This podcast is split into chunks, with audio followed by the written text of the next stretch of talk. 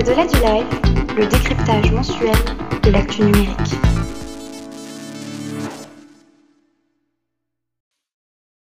Bonjour à tous et bienvenue dans ce 35e épisode d'Au-delà du live, votre revue d'actualité mensuelle sur le numérique. Je suis accompagné, vous le savez, aujourd'hui comme toujours par Alain Garnier, cofondateur et CEO de Jamespot. Alain, comment vas-tu? Eh ben écoute Benoît, grande forme euh, par ce beau temps de novembre, tu vois, qui nous qui nous cueille. Mais heureusement dans le numérique, il fait toujours beau. Exactement, exactement. Il fait toujours beau dans le numérique, ça c'est bien dit. Heureux de t'avoir à mes côtés, mon cher Alain. C'est le 35e épisode de delà du live. Qu'est-ce qui s'est passé dans le monde numérique au mois d'octobre? Le programme de cet épisode tout de suite. À la une, la sortie du livre Le Web français, histoire d'une épopée de six pionniers qu'on avait teasé hein, déjà dans le dernier épisode. Donc un livre qui raconte la création de l'écosystème numérique français et des personnes qui ont participé justement à sa construction, comme Alain ici présent, on aura l'occasion d'en discuter.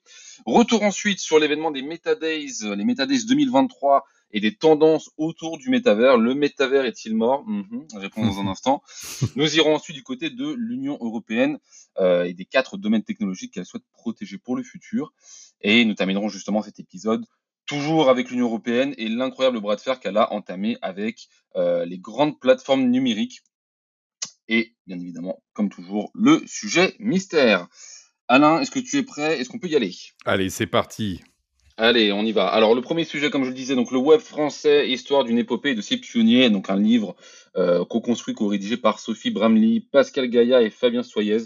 Un livre qui, comme son nom l'indique très bien, revient sur les 30 ans du numérique en France, donc de la création d'Internet, de l'époque de, la création d'Internet, jusqu'à l'écosystème que nous avons aujourd'hui. Euh, les trois auteurs ont pris soin pour euh, justement compléter le, récit, d'aller interroger et questionner les personnes, les spécialistes, les entrepreneurs qui ont participé à la création du numérique en France. Alain, sans surprise, tu fais partie de ces personnes-là. Euh, tu es entrepreneur hein, depuis, euh, depuis 30 ans dans le numérique.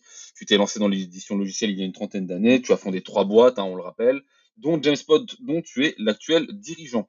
Euh, donc j'aimerais savoir bah, déjà qu'est-ce que tu penses du livre, déjà est-ce que tu l'as lu, est-ce que tu as pu un peu, est-ce que tu as directement participé à sa création, mais aussi qu'est-ce que tu retiens, c'est quoi les points essentiels que tu retiens de ces 30 années d'innovation et d'exploration dans le monde numérique? Bah écoute, euh, effectivement, euh, déjà un livre dans lequel je suis cité, forcément c'est un bon livre, hein, tu vois, c'est sûr ça, tu vois. Ils sont forcément de bon goût, euh, mais bon, ça renvoie aussi au fait d'être un peu, commencer à être un peu un dinosaure, mais mais ce qui est bien, c'est que dans notre monde numérique, on reste dinosaure quand même assez assez actif. Non, c'est déjà c'est super en fait de la part de, de, de, des auteurs et de Pascal Gaillan en particulier de faire du storytelling sur notre monde web, parce que ici souvent d'ailleurs au-delà du live, on parle effectivement des acteurs euh, en général du numérique, dont les Français et les Européens, et pas que les GAFAM qui savent très très très très bien faire du storytelling. Donc là, justement, ce qui est bien, c'est qu'on a du storytelling euh, de ce web français, euh, qui s'est retrouvé d'ailleurs à la sortie du livre ensemble pour un cocktail. Donc il y avait aussi ce, ce, rassemblement de réseau. donc déjà, ayons ça en tête, c'est du bon storytelling qui permet justement de mettre en perspective cette histoire. Et alors, qu'est-ce que moi, enfin, tu, vois, du coup, ça me permet aussi, euh, c'est un moment où tu t'arrêtes, tu dis, en fait, mais qu'est-ce qui s'est passé? Ça a été tellement vite, tu vois, j'ai l'impression de fois que c'est hier, euh, alors que ça fait plus de 30 ans, comme tu le dis. Et, et comme un peu pour la musique, où, tu sais, on dit euh, la musique des années 80, des années 70, enfin, on, on, aime bien les décennies, euh, même si c'est très, euh, finalement, bah, voilà, c'est notre système décimal, enfin, c'est très arbitraire, parce qu'en fait, c'est pas tout d'un coup, on change de décennie, on change d'idée, tu vois. Mais bon, ça permet mmh. justement un peu de, de, de compresser. Moi, ce que je pourrais dire, c'est que dans les années 90, euh, on, est, euh, est d'abord, ça, c'est les pionniers du web 1.0. Euh, ceux qui découvrent qu'il y a les sites web, faut pas oublier qu'à l'époque les médias n'avaient même pas de site web, qu'on explique aux entreprises qui peuvent installer des mails en interne plutôt que d'avoir des petits chariots quand même justement du courrier le matin. Enfin, faut, faut voir d'où on vient hein, dans les années 90. Et effectivement, moi, je suis, enfin, j'apparais d'un point de vue professionnel à cette période-là. Hein, dans les années, ma boîte 93, justement, c'est le moment où, je me lance là-dedans. D'ailleurs, c'est le début, hein, 93-2023. Tu vois, c'est marrant, c'est comme si j'étais, c'était daté au début de un peu de mon histoire. Et puis ensuite, euh, après cette période-là qui nous emmène dans l'euphorie justement jusqu'aux années 2000, il y a, y a après évidemment toute la, la, la, la, bulle qui éclate. Et en fait, on a un deuxième temps en France, je vais être focus français, hein, dans lequel en fait on s'aperçoit que le e-commerce explose. Voilà, c'est le deuxième temps, l'e-commerce. Et les années 2000, c'est l'e-commerce euh, triomphant et en particulier français. Par contre, on commence déjà sur la tech en France à un peu baisser, tu vois. Et la vague du cloud, boum, on le rate.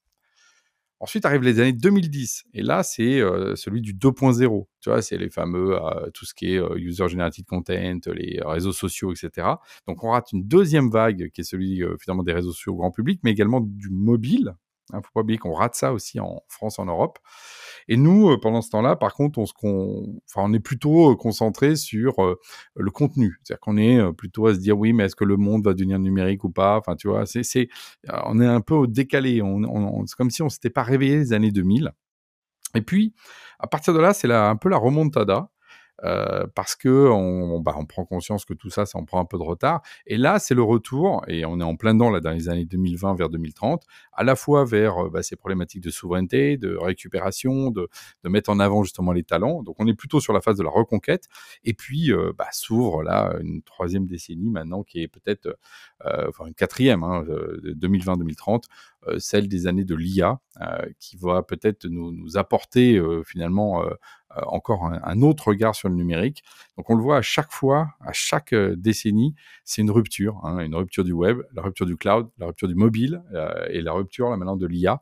C'est quand même à chaque fois des ruptures majeures. Et on a l'impression, dix ans après, que bah, c'est comme si c'était hier. Hein. Le mobile, on a l'impression que on l'a toujours eu. Bah, c'est pas vrai. Il suffit de se, se rappeler, il y a quelques années, le mobile, c'était péniblement des SMS, du 06. Voilà. Euh, aujourd'hui, c'est un ordinateur qu'on a dans la poche qui est peut-être plus puissant que ce qu'on avait il y a encore dix ans euh, sur son bureau. Donc voilà, c'est ça qu'il faut mettre un peu en perspective.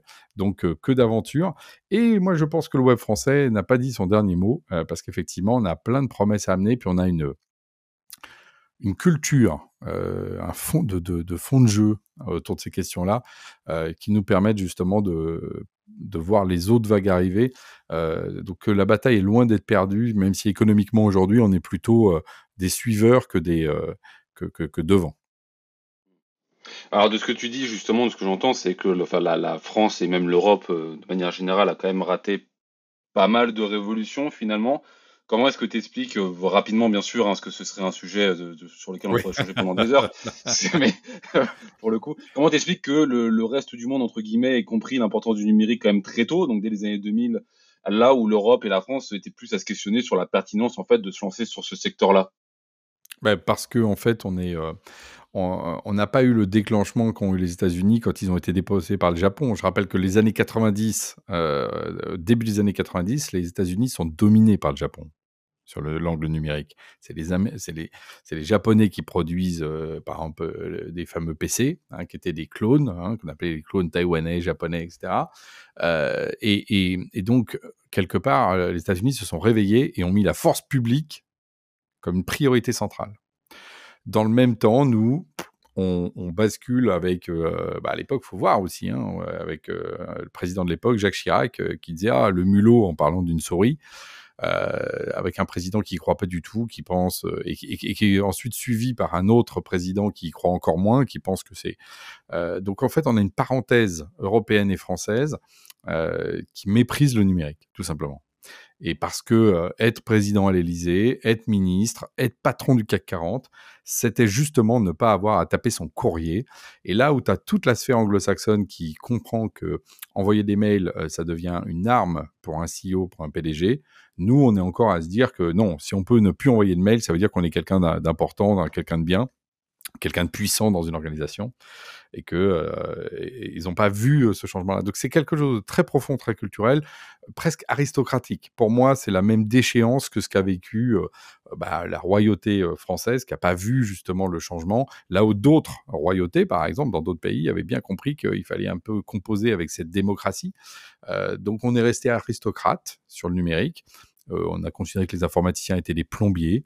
Euh, et en fait, on est passé à côté de la révolution majeure qui fait qu'aujourd'hui, les plus grosses boîtes valorisées en 2023 sont des boîtes du numérique qui ont euh, mmh. dépassé tout le reste. Merci beaucoup Alain. Donc le, le web français, histoire d'une épopée et dossier pionnier, le livre est euh, dans toutes les librairies, dans toutes les marketplaces. N'hésitez pas à aller vous le procurer. Le livre est absolument passionnant. Alors Alain, on parle justement, donc je parlais d'innovation, hein, 30 ans d'innovation. Le prochain sujet y est intimement lié puisqu'on va parler du métaverse. Et oui, mmh. du métaverse, pour les, pour les Américains, vous l'aviez, euh, vous l'aviez peut-être oublié, mais non, non, le métavers est toujours là. Il est notamment mis à l'honneur lors d'un événement qui s'appelle les Metadays, qui, a, qui avait lieu pour la première fois en 2022 et qui a eu lieu également cette année en 2023. L'édition 2023 a eu lieu tout récemment. James Spot y a participé. Alain, tu y as participé. Tu étais là. Donc, c'est un événement rapidement qui réunit professionnels et éditeurs de logiciels autour du métavers, de ses innovations et de ses usages. Vaste sujet que celui du métavers. Hein. On en a déjà beaucoup parlé. Il y a beaucoup d'encre qui a coulé à ce sujet-là.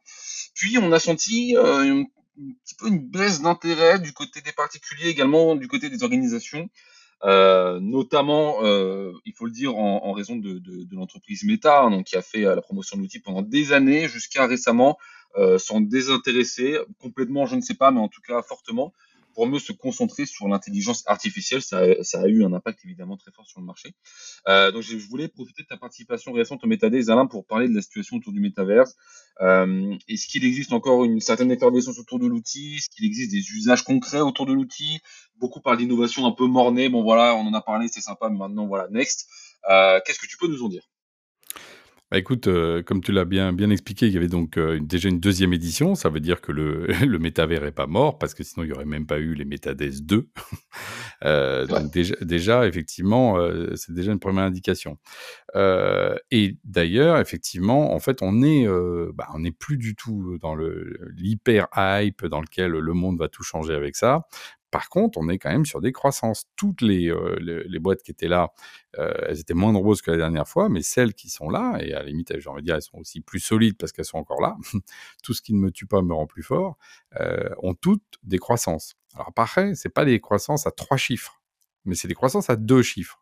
Ça veut dire que, en gros, euh, on a un marché du numérique qui est aussi à 6-7% de croissance, d'accord?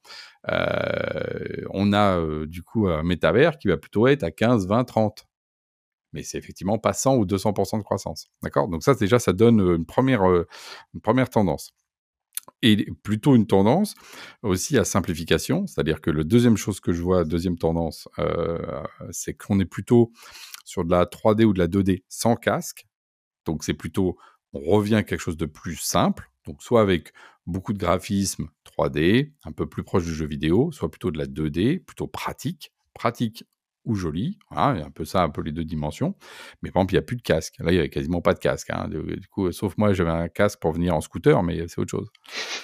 Euh, ensuite, du coup, l'autre tendance euh, en termes d'usage, on est plutôt euh, B2B là, hein, sur ce, quand même, hein, sur ce, salon, que B2C, hein, euh, disons-le. Donc en B2B, de quoi on peut parler? Il y a trois grandes familles. Il y a RH, Event, Remote. Alors, RH, c'est tout ce qui est recrutement, onboarding, formation, team building. Donc là, on voit qu'il y a des usages. Et effectivement, plutôt des grands comptes qui, euh, par exemple, pour le recrutement à large échelle, utilisent euh, des euh, technologies de métavers. Donc ils créent des espaces qui ressemblent à leur boîte, sauf que c'est dans le métavers. Comme ça, des petits jeunes de partout peuvent venir, trouver la marque sympa et les rejoindre. Voilà. Tout ce qui est aussi onboarding, par exemple. Là, il y avait un, un de mes confrères hein, qui... Euh, qui est compétiteur de Genspot, hein, euh, mais justement qui a une offre qui est très très sympa, euh, qui assure un onboarding pour un grand compte avec plus de 5000 onboarding par an. Donc ça veut dire que ça commence à être massif. Il y a 5000 personnes qui rentrent dans un système métavers pour là aussi suivre un parcours dans lequel ils vont rencontrer et des gens internes et des formateurs et du contenu. Voilà, plutôt que dire, bah voilà ton bureau, voilà où sont tes docs, maintenant bon courage, bonne chance. Bon. Euh, deuxième grand usage, les events. Alors ça, c'est les events virtuels, les séminaires, etc. Par exemple, bah, nous, hein, qu'est-ce qu'on va faire, Benoît, là, l'autre on va faire, on va faire quoi? Notre summit euh, annuel dans notre métavers. Bah oui, voilà. Et on a euh, plus de, ça, alors on n'a pas encore les chiffres finaux parce que ça monte, ça monte, ça monte, ça monte, mais on va dépasser les 500 personnes au moins. C'est énorme. Je veux dire, 500 personnes, faut voir ce que c'est, quoi. Je veux dire, il y a des, il y a des groupes de ZIC qui seraient contents de remplir des salles de 500 personnes. Hein. Bon. Euh, et puis, le dernier usage, c'est remote. Euh, donc là, c'est le côté, euh, bah oui, on travaille à distance, on va pas faire que du, du, Teams ou de la visio toute la journée, c'est épuisant. Donc, le métavers est une façon de créer du lien. Et ça, nous, ça, c'est aussi notre solution pour Giland. C'est ce qu'on propose avec Genspotland, qui marche très bien par rapport à ça. Donc, voilà, on, on, voit, on voit ces usages qui par contre se simplifient. Hein, C'est-à-dire que finalement, on voit ce pourquoi c'est utile et ce pourquoi c'est un gadget. Voilà. Donc euh, c'est ça en fait que j'ai envie de dire le l'apocalypse méta a apporté. Alors ça fait un peu mal parce que du coup c'est un peu trop violent. C'est-à-dire qu'on est passé de mmh. l'excitation, ça va révolutionner le monde, à, bah, comme tu l'as dit en introduction, ça sert plus à rien. Mais en vrai, ce que ça a permis, c'est plutôt de nettoyer les usages. Voilà, là c'est utile, là ça l'est moins. Bon voilà, on met un peu d'ordre, un peu de pragmatisme un peu violemment, mais au moins ça met le ça met le métavers, je trouve, dans une, bonne dynamique. Mmh. Est-ce qu'on n'est pas justement sur un peu, enfin en tout cas c'est mon impression, mais tu, tu, me diras ce que tu en penses. On n'est pas un peu sur un schéma classique, en tout cas qu'on revoit très souvent en matière de technologie, d'innovation. C'est-à-dire que l'innovation arrive, oh mon dieu, voilà, des débats, des excitations, ça s'excite dans tous les sens, ça spécule dans tous les sens. Voilà, on est dans, mmh on est vraiment, tu vois, dans la science-fiction pure et dure. Et puis, il y a toujours la phase de où ça se calme. Il y a beaucoup de gens qui disent, ah bah, vous avez vu, c'est mort. Et les professionnels qui disent, non, non, c'est pas mort. On travaille oui, tout à fait. Mais ça, c'est ce qu'on appelle la courbe de hype. En fait, même, elle peut commencer avant même ce que tu as raconté, c'est-à-dire le moment où les gens y croient pas. Donc, on va dire que c'est comme si euh, la, la, la, vérité, normalement, d'une innovation, ça va être une droite qui va partir de zéro. Elle n'existe pas. Puis ça crée de plus en plus de valeur et ça monte. Et après, ça peut être, bon, soit en accélération, mais mettons que ce soit, tu vois, une belle droite qui monte, tu sais, ce qu'on appelle euh, une, une, une, affine. Voilà. On voit bien la pente. Alors, elle est plus ou moins importante selon la puissance de l'innovation. Sauf que, à peine ça commence à décoller, qu'il y a effectivement des gens qui s'emballent. Alors, soit parce qu'ils sont foufous, euh, soit parce que en fait c'est des vendeurs, soit c'est parce que en fait c'est un peu comme dans un plateau télé, il faut toujours qu'il y ait plus de superlatifs parce que sinon t'es pas audible. Donc il y a un gens qui dit ouais ça va être euh, ça va être pour toutes les boîtes, mais tous les mondes de l'univers, et puis après c'est pour tout le monde tout le temps. Enfin tu vois, et on arrive et on finit par dire des bêtises. Donc là, on est dans le au-dessus de la, de la réalité. Et donc ça tombe. Mais quand ça tombe, évidemment, tout le monde suit. Il dit c'est de la merde, ça sert plus à rien, c'est foutu. Et là, on descend en dessous de la vérité. Donc, tu vois, la courbe de hype a fait ça. Hein. Voilà, c'est le podcast. Il faudrait que là, en vidéo, on serait mieux avec un petit tableau. Hop, on monte trop haut. Hop, on descend trop bas. Voilà, bon, on pourrait peut-être un peu calmer nos hormones, mais on a un peu du mal. Et après, ça remonte et ça atteint ce qu'on appelle le plateau. Parce que par contre, la droite, elle monte pas au ciel. À un moment donné, la valeur d'innovation se, se, atteint un plateau, c'est plutôt comme un logarithme, c'est pas, euh, ça monte pas au ciel, quoi. Ça, ça, ça, c'est limité. Ça stabilise. Ça se stabilise. Alors, il n'y a pas une vraie limite. Un hein. logarithme, il n'y a jamais de limite. Mais par contre, euh, les intérêts croissants sont plus faibles. C'est-à-dire que ça produit plus de valeur, mais pas de plus en plus au fur et à mesure du temps. Tu vois, c'est pas exponentiel, justement. Tu vois, c'est logarithmique, c'est l'inverse. C'est la fonction inverse pour ceux qui se rappellent des maths euh, de la logarithme, qui est le l'inverse, la fonction inverse du l'exponentiel. Voilà, bienvenue aux mathématiques euh, aujourd'hui. Enfin, voilà, donc, et, et oui, c'est et c'est vrai que plus on vieillit, tu vois, tu parlais tout à l'heure du web, moi ça fait trois générations que, je vis, c'est vrai que des fois on aura envie de calmer un peu les, euh, les trop les exciter parce qu'on sait qu'ils vont faire beaucoup de mal après. C'est pour ça que j'en veux beaucoup à Meta. Parce qu'en fait, il a préempté un terme magnifique et deux, il a créé tellement de, d'envie euh, dépassée que finalement il a tué le chien. Et ça, moi j'aime pas. J'aimerais qu'effectivement il y ait... Mais bon, est-ce que euh, vraiment tu crois Benoît qu'il y a de la tempérance dans notre monde? Hein Est-ce qu'il y a de la tempérance dans notre monde numérique? Encore moins. Et tu vois, des, gens comme Elon Musk, tu sais, je suis souvent très critique de ses positions parce que il fait partie de ces gens qui exacerbent ces courbes-là. Alors qu'en fait, on aurait besoin au contraire de la part des, gens qui sont euh, en maîtrise, en, euh, les consultants, les experts, les scientifiques, les politiques, les dirigeants, au contraire de la tempérance pour que justement on, s'envoie moins des, des, signaux qui font qu'après on va dans le mur. Quoi. Donc, voilà, et le métavers, c'est un exemple typique d'accélération, de ce descente aux enfers. Mais justement, je dis à ceux qui pensent que, effectivement, comme, comme nous, il y a de la valeur, mais regardez maintenant ce qui reste après que la poussière soit tombée. Et franchement, c'est vraiment intéressant. Mmh. Merci Alain. Donc le non, chers amis, le métaverse n'est pas mort et justement le fait que la situation se soit calmée devrait justement lui euh, profiter. On va suivre ça bien sûr de près. Euh, comme Alain l'a dit, James Post s'intéresse évidemment au métaverse à travers James Polon, donc on suivra ça de très près. Merci Alain. Notre prochain sujet d'actualité, la Commission européenne a dévoilé début octobre la liste des domaines technologiques qui, euh, selon ses dires, pourraient être utilisés à mauvais escient pour soutenir mmh. des régimes autocratiques et violer les droits de l'homme, donc des, voilà, des, des domaines technologiques qu'il faut surveiller à l'avenir. Ils sont au nombre de quatre, les semi-conducteurs, les systèmes d'intelligence artificielle, l'informatique quantique et la biotechnologie.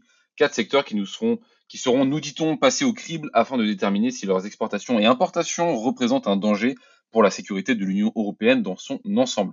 tout cela va être débattu à, l'avenir entre les, entre les 27 de l'Union européenne et ouvrira la voie à de potentielles restrictions, en tout cas de, nouvelles règles. Euh, pour terminer la présentation de ce sujet, je, citerai Thierry Breton, hein, le commissaire européen pour le marché intérieur que l'on connaît bien chez Genspot, qui nous dit Nous devons surveiller en permanence nos technologies critiques et préserver nos intérêts stratégiques ainsi que notre sécurité. L'Europe met fin à l'ère de la naïveté et agit comme une véritable puissance géopolitique. Mais oui.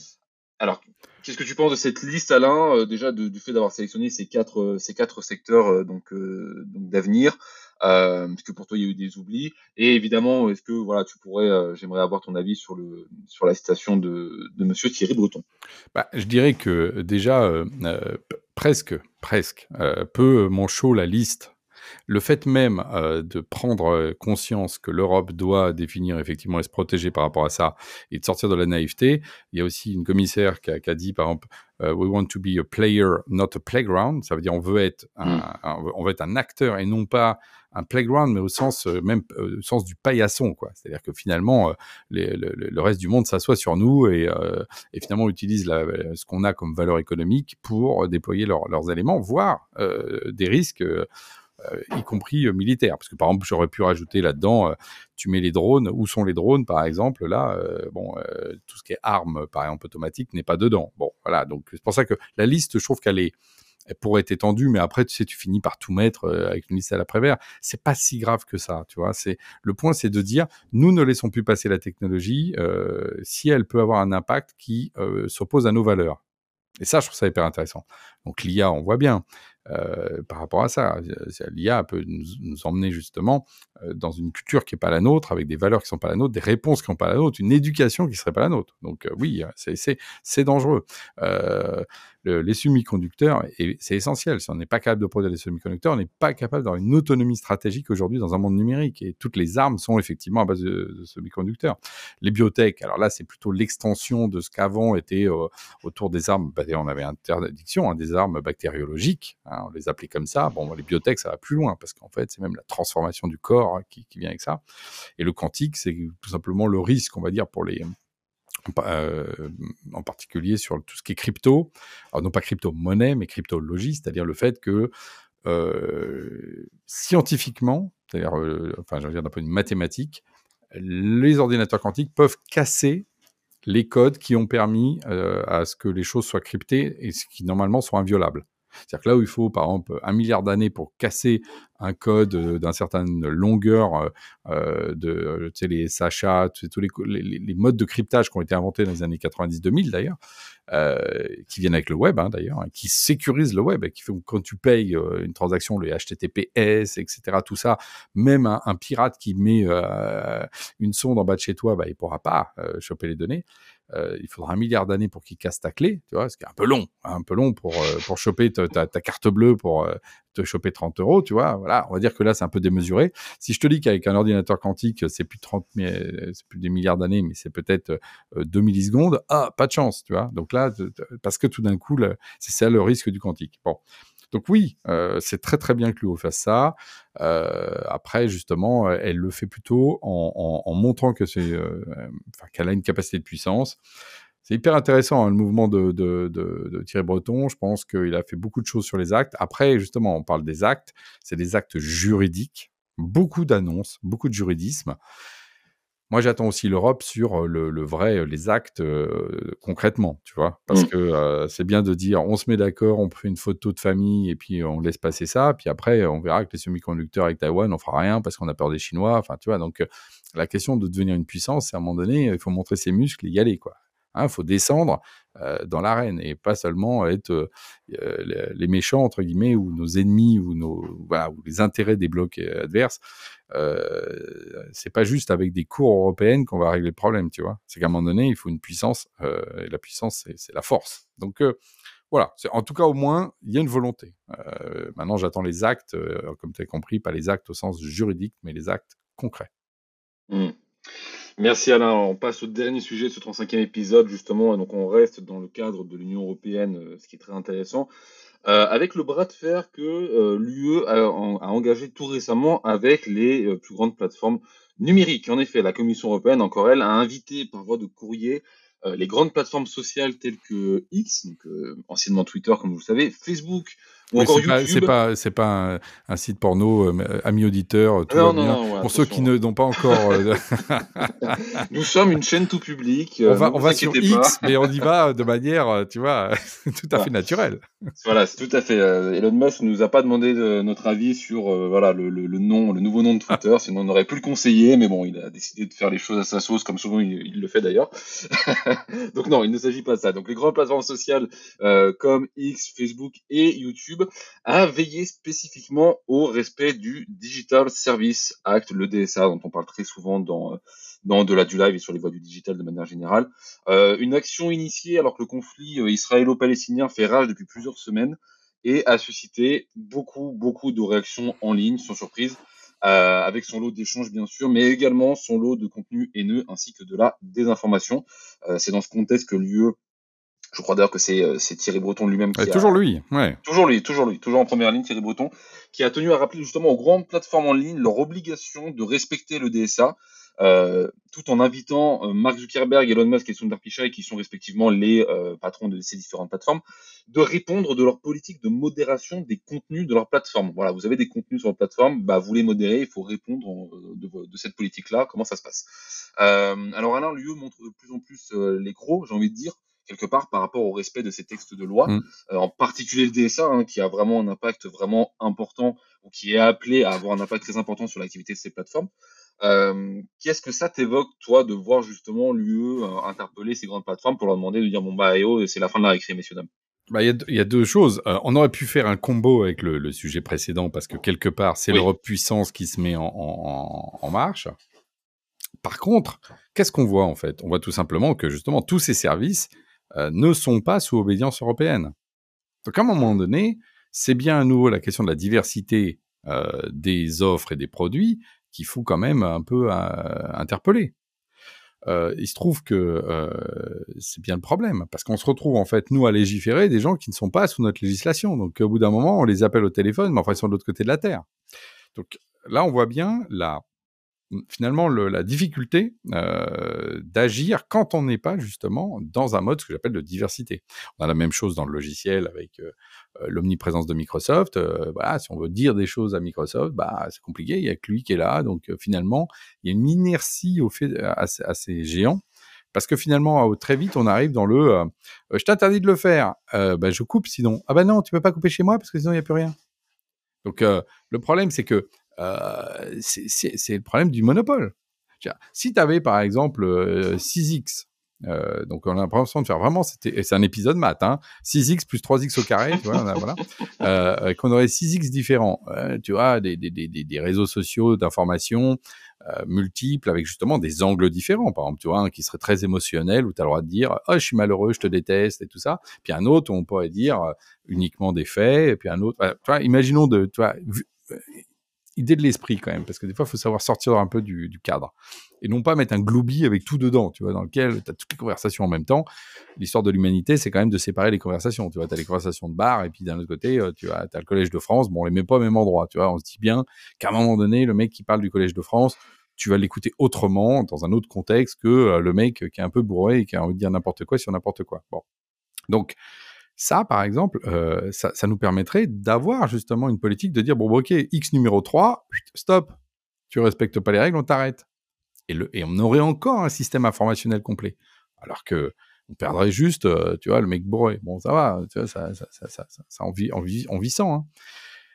Mais on a encore le Collège de France. Alors qu'aujourd'hui, tout est mêlé, tu vois. Donc, on a ce problème de diversité, ce problème de séparation des espaces qui rend aussi le DSA compliqué, tu vois. Parce que oui, euh, on peut même aller jusqu'à, et c'est là où moi des fois je, je suis pas libertarien du tout, mais euh, il faut quand même respecter aussi cette vision-là, que oui, c'est bien aussi que des gens puissent se défouler dans certains endroits, tu vois, ça fait partie de notre humanité, mais pas partout, pas tout le temps, tu vois. Donc, euh, donc je pense qu'on a, on a, on a atteint la limite peut-être aussi de cette question-là, tant qu'on réglera pas le problème de la diversité intrinsèque des acteurs qui viennent pas du même endroit, outre-Atlantique, et de leur modalité, qu'on n'ait pas un seul réseau social pour euh, toutes les expressivités du monde. Donc, euh, à nouveau, diversité des acteurs, donc de, de, leur proposition de valeur et de leur obédience, euh, on va dire juridique, nationale ou culturelle plutôt, tu vois, parce que moi c'est plutôt ça qui me qui me qui me oui. parle. Voilà. Et donc Donc on voit bien que du coup c'est compliqué pour le pour, euh, pour Thierry Breton d'attraper par les bretelles euh, des gens qui n'en mettent plus. Mmh. Merci Alain. Donc le DSA qui revient souvent sur le sur le sur la table des, des actualités que l'on traite et évidemment on aura l'occasion d'en reparler. On est bientôt, on est quasiment. Tu ouais, à la fin, mais tu disais que c'était le dernier. Euh, est-ce que c'est vraiment le dernier sujet, Benoît? Et tu sais, tu sais bien que non, alors, tu sais bien que non. C'est vrai que je ne vais pas te laisser comme ça. En plus, on approche de Noël, si tu veux. Donc moi, qui ah. suis-je pour te faire ça?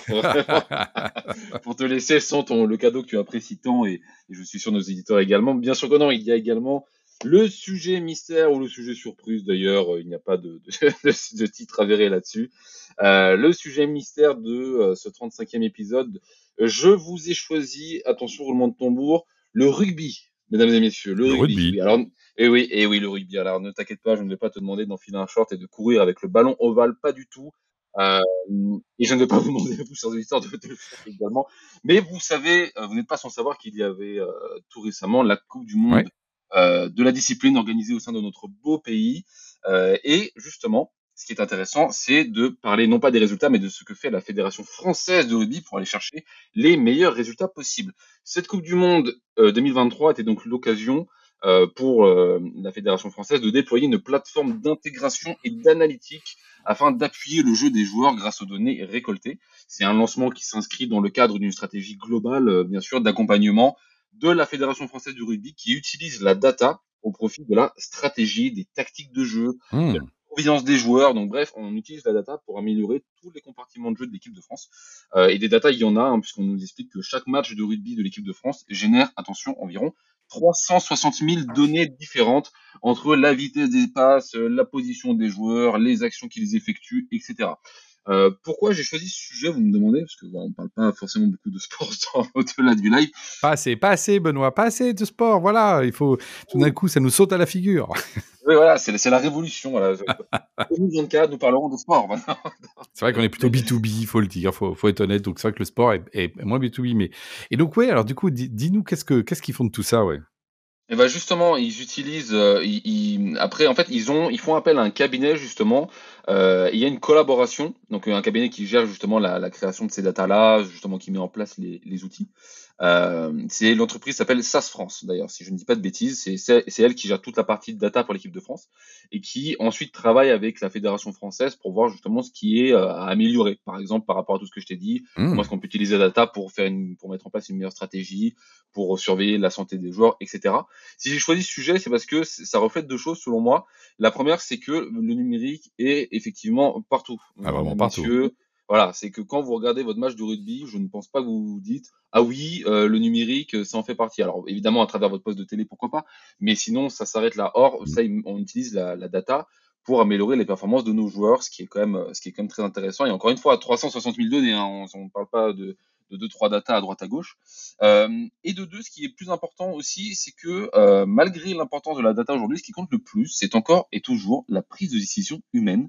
Eh euh, je citerai pour cela l'entraîneur de l'équipe de France, Fabien Gatté, qui nous dit la, la data nous sert bien sûr, mais elle ne décide pas pour moi. Voilà, c'est une, façon de dire que les, la data et le numérique sont, très, sont des outils très puissants, mais ils sont au service de l'équipe et de notre jeu et jamais l'inverse. Et ça, dans, chez Genspot et les voix du digital, Alain, je crois que ça nous parle. Ah bah bien sûr, c'est-à-dire que le numérique, il est au service de, c'est au service de l'humain, c'est l'humain d'abord, et voilà, remettre l'humain au cœur des décisions. Et donc, euh, on remercie euh, Fabien Galtier, donc j'adore les lunettes.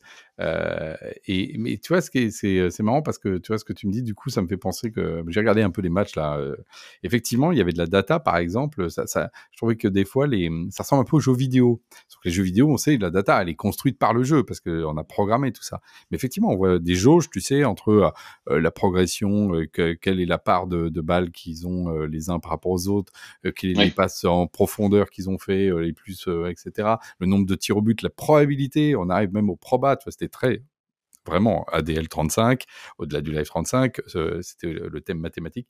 La probabilité du joueur à, tu sais, au buteur, là, tu sais, quand il faut le mettre dans, entre les, entre les, oui.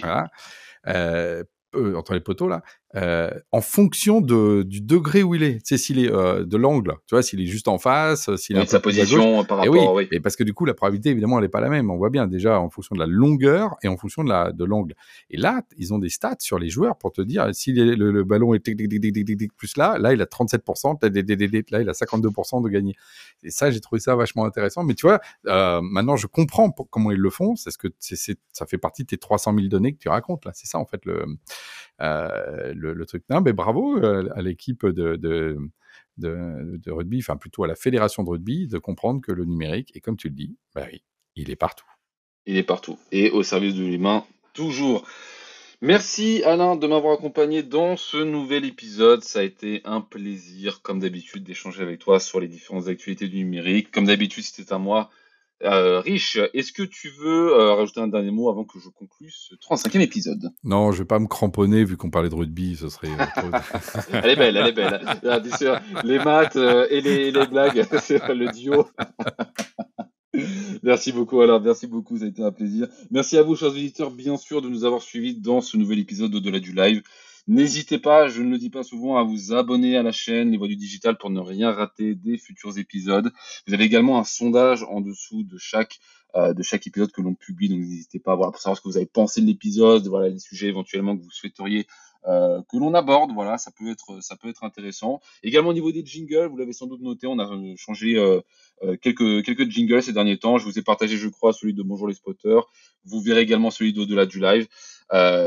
Et bien sûr de vous abonner pour découvrir toutes nos émissions. Et les émissions, il y a de quoi faire. Hein. Bonjour les spotters pour l'actualité hebdomadaire avec Alain, les podcasts experts pour les discussions euh, entre les professionnels autour du numérique, ou encore Alternative numérique pour découvrir la vision des entrepreneurs sur le monde digital. Y a-t-il un épisode qui sortira bientôt d'Alternative numérique Je crois bien que oui, mais je, n'en dirai pas plus. Il arrive bientôt. il arrive bientôt. Tout ça est à retrouver comme d'habitude sur les voies du digital. Merci Alain, merci à tous et à très bientôt pour de nouveaux podcasts. À très vite.